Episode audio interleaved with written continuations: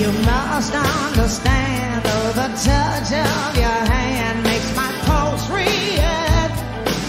En 2018, Tina Turner, la legendaria cantante estadounidense que falleció a los 83 años, lanzó su autobiografía titulada My Love Story, mi historia de amor, en la que contaba los detalles de cómo el hombre que había sido su pareja durante más de 30 años le donó uno de sus riñones para salvarla de una insuficiencia renal. Ya en ese entonces, Turner llevaba décadas practicando el budismo, el cual, aseguraba a ella, le había ayudado a sobreponerse a una relación abusiva, al suicidio de su hijo, a un derrame cerebral y a un cáncer intestinal. En el budismo se enseña que vives y que mueres. Es algo que se acepta. Le contó la cantante a la cadena estadounidense CBS en una entrevista durante la gira del lanzamiento del libro. Sin embargo, su esposo, el productor musical alemán Erwin Bach, fue tajante e insistió hasta que Turner aceptó en 2017 que él le donara uno de sus propios riñones para salvarle la vida.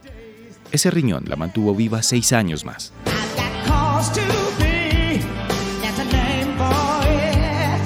La relación entre Turner y Bach, que comenzó en 1985, fue la que ayudó a la cantante a sobreponerse de los estragos de la primera parte de su vida, particularmente la relación abusiva que mantuvo con el músico Ike Turner, de quien se divorció en 1978.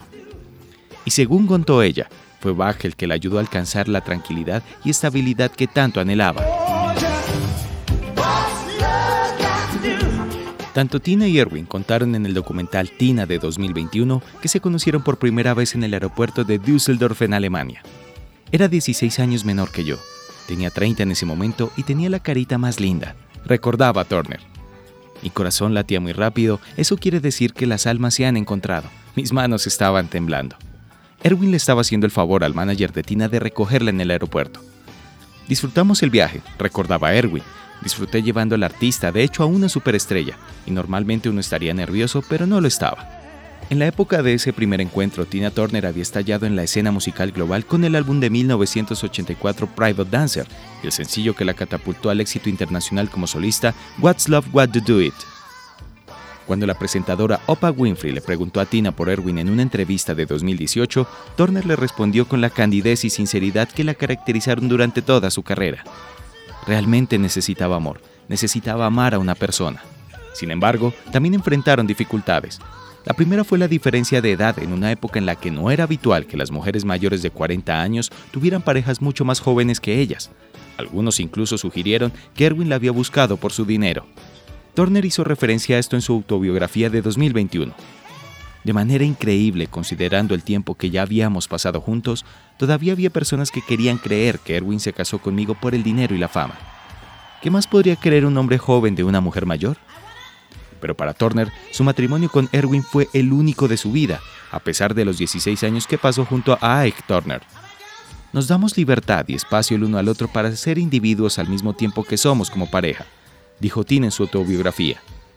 Erwin quien es una fuerza de la naturaleza en sí mismo, nunca se ha visto intimidado por mi carrera, mi talento o mi fama.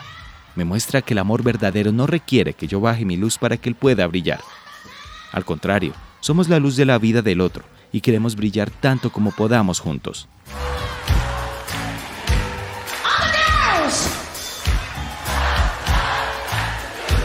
Tina y Erwin estuvieron 27 años juntos antes de casarse en 2013, pero no fue porque él no lo hubiera intentado. Erwin le propuso matrimonio dos veces, una de ellas antes de que la cantante cumpliera 50 años, pero Tina nunca respondió a la propuesta.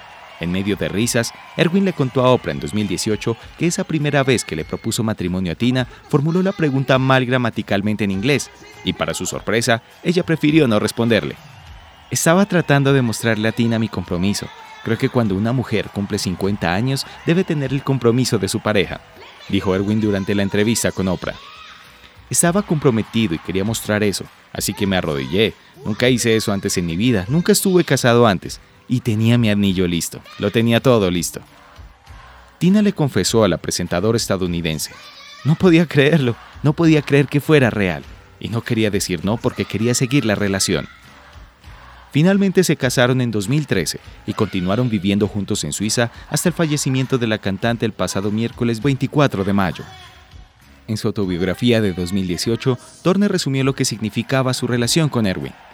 Ahora puedo mirar atrás y entender por qué mi karma fue el que fue. El bien salió del mal, La dicha del dolor.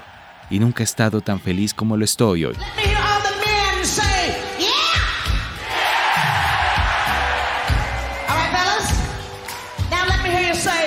Según el testamento de Tina Turner, su esposo Erwin Bach es el principal beneficiario de su herencia, ya que le dejó todos sus bienes muebles e inmuebles, así como sus derechos de autor y sus cuentas bancarias. Además, le otorgó el poder para administrar su legado artístico y tomar decisiones sobre el uso de su imagen y su música. Tina también dejó una parte de su fortuna a sus cuatro hijos, aunque no se ha revelado el monto exacto. Según el sitio web Celebrity Network, Turner tenía un patrimonio estimado de 250 millones de dólares al momento de su muerte, producto de ser una de las artistas más influyentes y admiradas de la historia de la música, con más de 200 millones de discos vendidos y numerosos premios y reconocimientos. Su vida estuvo marcada por el triunfo y el sufrimiento, pero también por el amor y la generosidad. Su herencia refleja su voluntad de recompensar a quienes la acompañaron en su camino y de preservar su legado para las futuras generaciones.